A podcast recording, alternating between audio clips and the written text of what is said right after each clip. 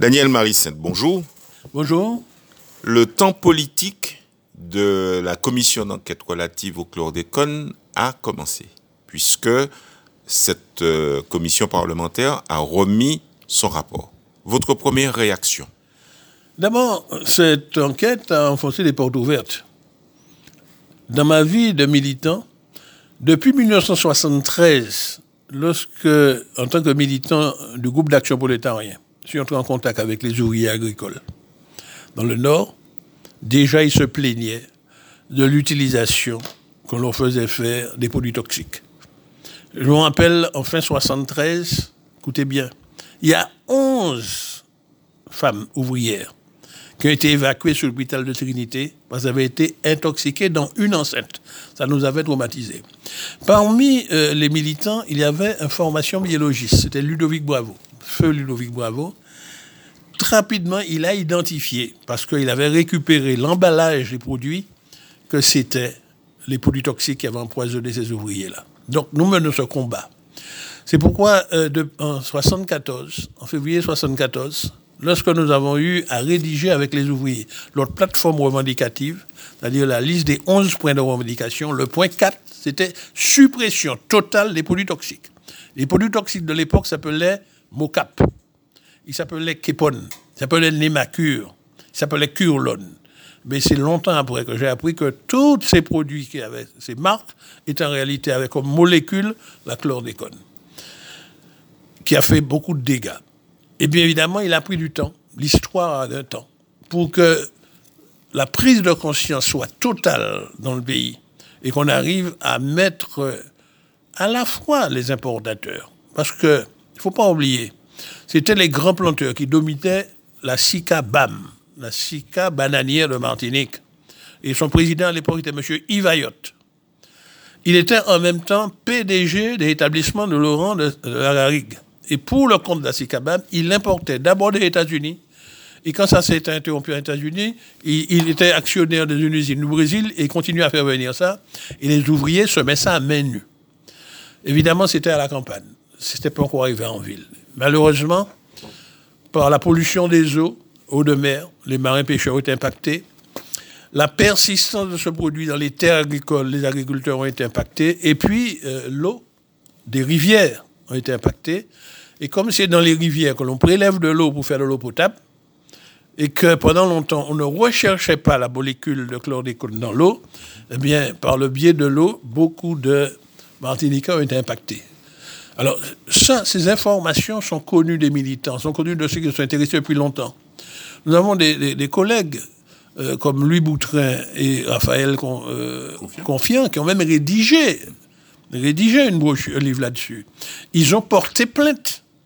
Il y a un avocat guadeloupéen qui est à la tête d'une association qui a porté plainte. Ces plaintes n'ont pas prospéré. Maintenant. Il y a eu aussi Edmond Mariette. Edmond Mariette a eu, malheureusement, seulement, comme député, il avait une commission d'information. Mm. Alors, c'est vrai, là, euh, l'ancien président de région, comme député, a obtenu de ce gouvernement une commission d'enquête. Mais tout ce, il n'a eu aucune révélation.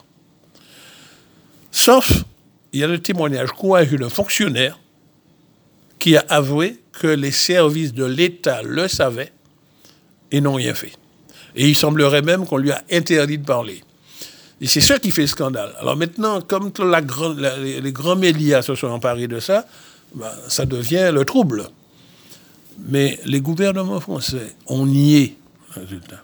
Ce qui est plus grave, à chaque étape de notre histoire, pour sauvegarder la banane, soi-disant pour euh, avoir une banane saine, belle, que les, les, les, acheteurs, euh, les consommateurs européens achètent avec d'abord avec les yeux, on a toujours introduit des produits toxiques pour tuer soi-disant les microbes, pour tuer les parasites, mais qui tuaient l'homme qui vivait autour de cette jeune banane.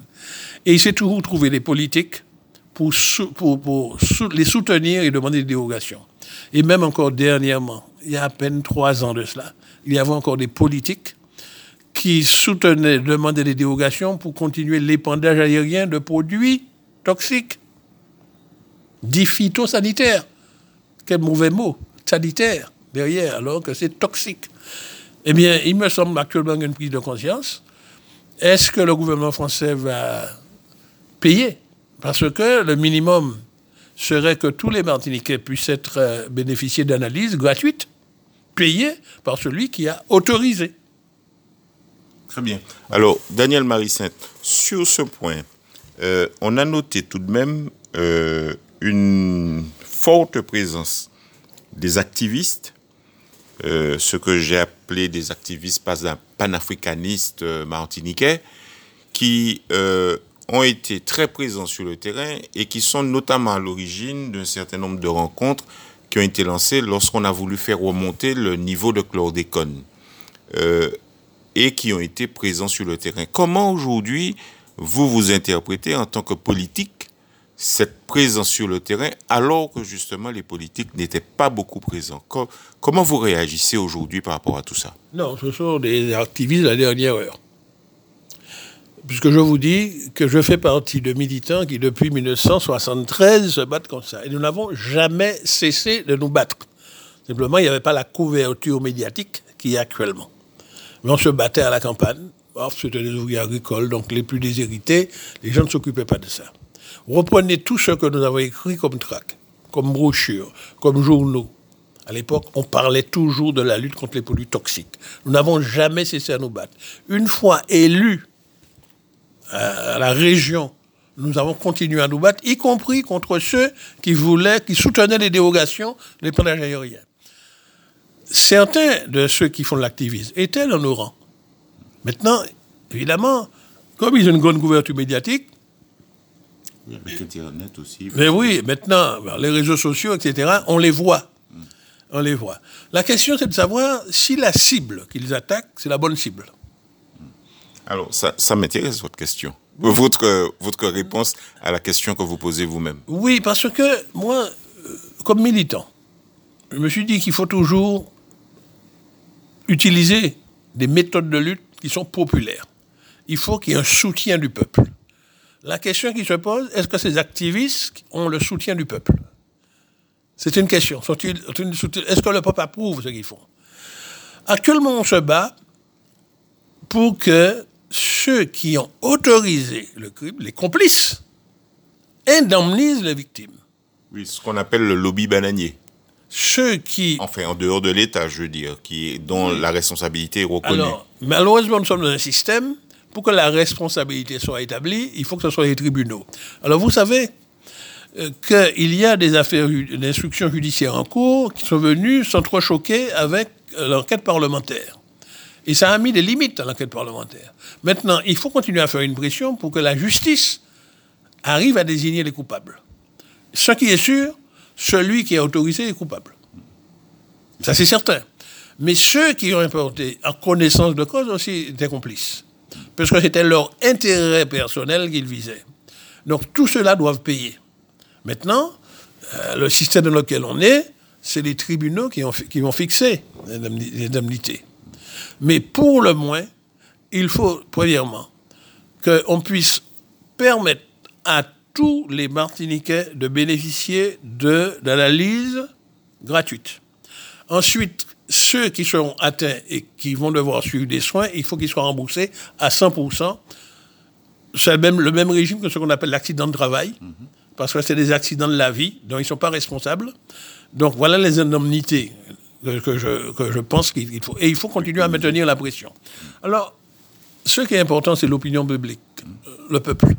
Oui, puis il faut le, rapport de force également. Exactement. Alors, c'est pourquoi il n'est pas bon de, de mettre, faire des méthodes de lutte qui divisent le peuple, qui n'a pas le soutien populaire. Il faut chercher des méthodes de lutte où il y a un soutien populaire, si on veut, si on veut gagner. Alors, dernière question, Daniel Maricette on arrive aussi dans un temps qui est aussi le temps de la réparation, parce que ça a fait ressortir un certain nombre d'éléments, notamment sur l'état des réseaux d'eau à la Martinique. Vous êtes responsable des infrastructures de la région. Qu'est-ce qui appartient à la CTM Qu'est-ce qui est de votre responsabilité? Qu'est-ce qui ne l'est pas? Et qu'est-ce que vous, en tant que euh, responsable des infrastructures dans cette collectivité, qu'est-ce que vous pouvez initier pour qu'on puisse arriver à ce grand chantier de la refonte des réseaux d'eau? Alors, je fais partie d'une collectivité et il y en a d'autres sur le territoire. Et puis il y a une fameuse loi NOTRe, certains disent NOTRE. C'est la nouvelle organisation territoriale de la République. qui est venu faire quoi? Répartir les compétences. Et cette loi dit que la compétence eau, qui originellement appartenait aux communes, les communes pouvaient se regrouper en syndicats, désormais appartient aux ce qu'ils appellent les EPCI, établissements publics de coopération intercommunale, qu'on appelle les communautés d'agglomération. Il y a trois communautés d'agglomération, Kassembo le centre, au nord Cap Nord et au sud, ce comité d'espace sud. de par la loi, c'est eux qui sont maintenant responsables des réseaux, des canalisations d'eau. C'est une première chose. L'histoire a fait que le Conseil général, à un moment donné, avec l'appui de la, DAF, la Direction de l'agriculture à l'époque, a construit une unité de production d'eau potable qui se trouve à la capote, à Vivé, et qui prend l'eau de la capote. Et la CTM a donc hérité de cette station. De cette station de production. De production d'eau potable, évidemment captation en rivière, eau potable, et ensuite distribution. Donc il y a un linéaire de tuyaux sortant de cette usine ou qui est dans l'héritage de la CTM. Alors, cette usine a une originalité que n'ont pas les autres. Sachant dès le départ que l'eau prélevée dans la rivière Capote était chlordéconée, les concepteurs de cette usine ont prévu un dispositif qu'ils appellent d'ultrafiltration d'un micron, hein, qui laisse passer, qui filtre l'eau. Il y a, je crois, 17 filtres et des, filtres à charbon actif. Le charbon actif qui est dans les filtres a une particularité, c'est qu'il fixe les molécules de, de chlordécone. Ce qui fait que l'eau sortant de cette station, lorsqu'on analyse son taux de chlordécone, elle est quasiment nulle. Le taux résiduel est très, très, extrêmement faible, à peine détectable. Par contre, tout reste dans le charbon actif et il faut régulièrement, suivant une certaine périodicité, changer les filtres. Ce que nous avons fait d'ailleurs en 2016-2017. Hein, à notre arrivée, parce que certains filtres étaient saturés, nous avons tout changé. Donc on peut à coup sûr, d'après des analyses qui se font régulièrement, dans l'eau qui sort de, l'usine de Vivet, le taux de chlordécone n'est pas mesurable, c'est-à-dire imperceptible, parce que les filtres font leur action. Ce qui n'est pas le cas dans les autres. Euh, la CTM est aussi responsable d'une prise d'eau, mais en, très en amont sur la lézarde, très en amont des zones chlordéconées. Et ce tuyau alimente une station qui se trouve à Directoire et qui appartient à Espace Sud, et alimente le barrage de la Manzo qui sert à alimenter en eau le périmètre irrigué de Sud-Est. Là, ce n'est pas de l'eau potable, mais nous mesurons régulièrement le taux de chlordécone sortant du barrage de la Manzo. Là aussi, le taux est à peine mesurable. Donc, nous avons cette vigilance. Maintenant, j'ai lu euh, les rapports d'études qui montrent que beaucoup de canalisations en Martinique ont été faites dans les années 50. Avant les années 50, les gens allaient prendre de l'eau à la source. Bon. Donc, il n'y avait pas d'eau potable, il n'y avait pas ce qu'on appelait l'eau courante. C'est comme ça qu'on l'appelait. Et puis, euh, ceux qui ont été élus à l'époque dans le sud, c'était Alphonse Jean-Joseph. Euh, dans le centre de Fort-de-France, c'était Aimé Césaire. Ils ont construit, donc beaucoup d'investissements, pour construire des réseaux d'eau potable. Fort-de-France prenait de l'eau à Didier, à station de la Durand à Saint-Joseph, et à Menet, etc. Et tous ces tuyaux en fond d'acier ont pris de l'âge. Très certainement qui contiennent aussi un peu de plomb peut-être ou peut-être même un peu d'amiante, parce que tous ces produits-là étaient utilisés pendant la période. En tout cas, l'amiante pour perméabiliser le tuyau derrière.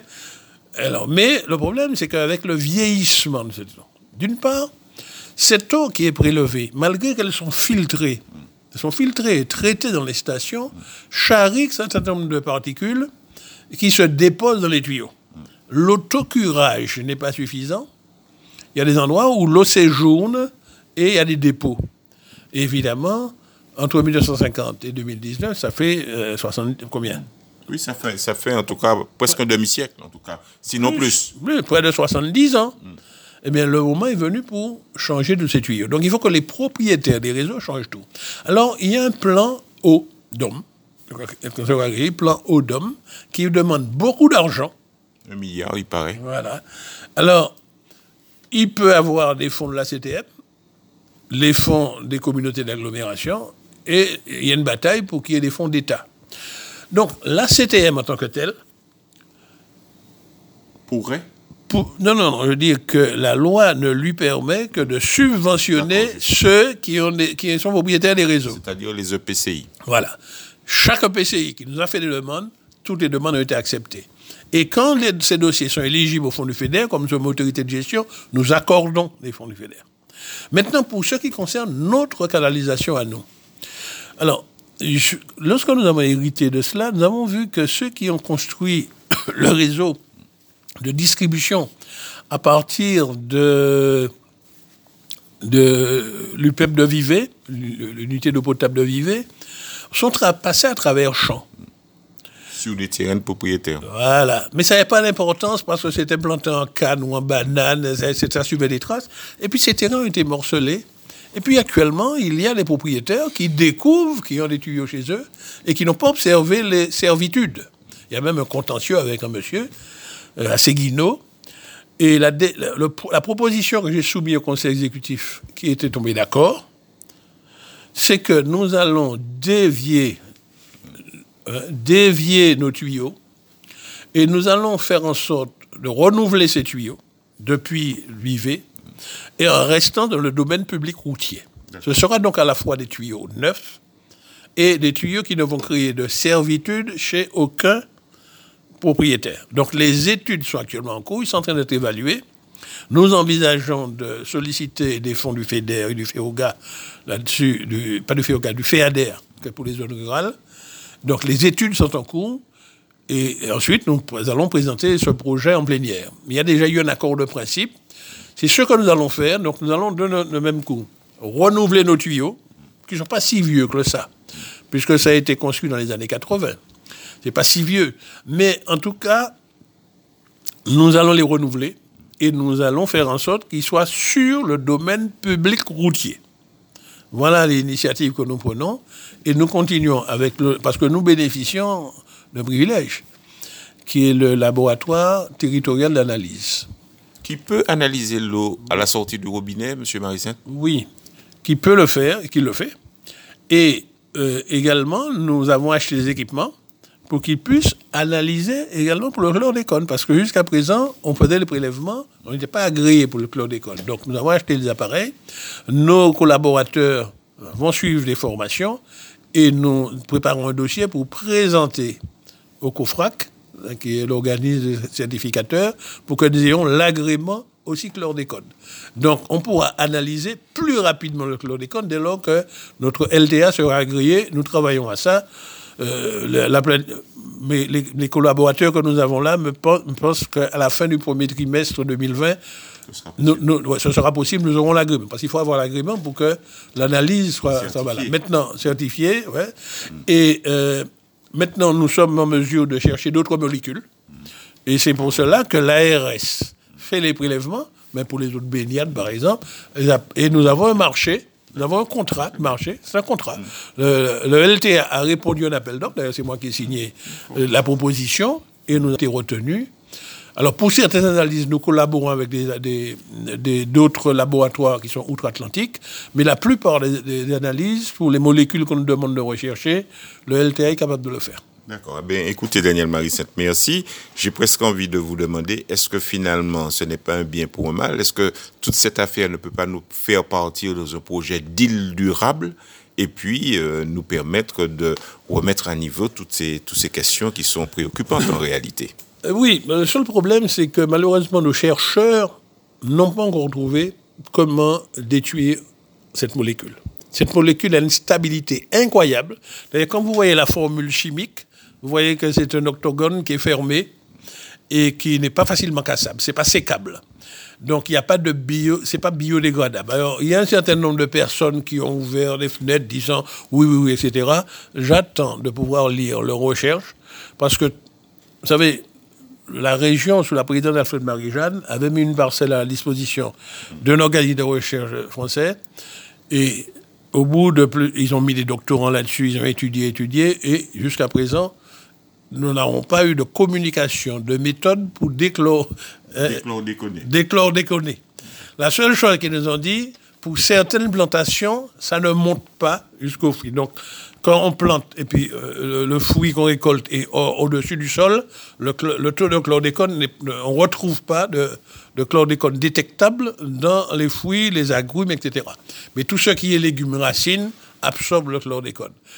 Et certains scientifiques nous disent qu'on est parti là pour sept siècles, mais ils n'en savent rien. Sept siècles, qui est-ce qui va voir sept siècles? Donc, autrement dit, c'est une molécule extrêmement stable et on recherche. Il y en a qui prétendent qu'il y a des plantes en Afrique qui pomperaient le chlordécone. Je ne sais pas. Mais en tout cas, j'ai fait une observation. C'est intéressant d'ailleurs de le savoir. Euh, nous avons fait analyser l'eau qui arrive à la, euh, dans le barrage de la Manzo, parce que je vous ai dit qu'il y a à la fois ceux qui arrivent par les tuyaux depuis euh, le, haut de, les points hauts de la lézarde et que l'on amène jusque-là, ceux-là, il n'y a pas de chlordécone parce qu'ils sont en amont des parties chlordéconées.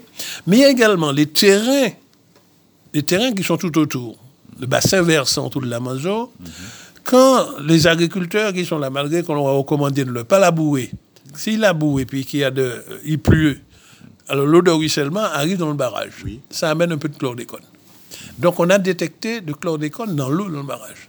Mais ce qui est curieux, c'est que lorsqu'on mesure dans le tuyau qui s'en va vers le sud, à la sortie, voilà, à la sortie, c'est à peine, détectable. à peine détectable, alors qu'il y en a. Et un laboratoire, pour notre compte, un laboratoire extérieur, a, on a, a pêché des poissons, et les écrevisses et les crabes qui vivent dans le... Et ils ont trouvé dans leur graisse beaucoup de chlordécone.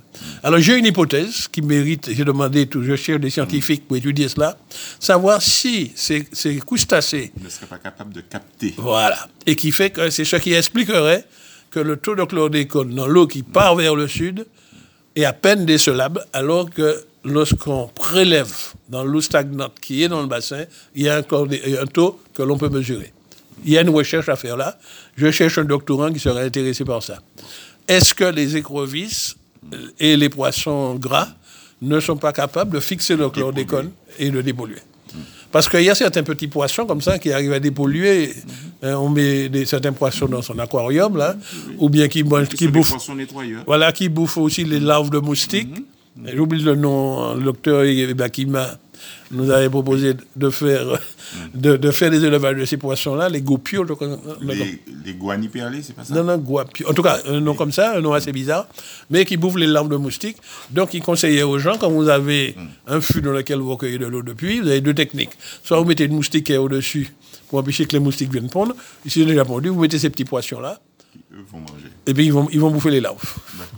Très bien. Eh bien, écoutez, Daniel Marissette, merci.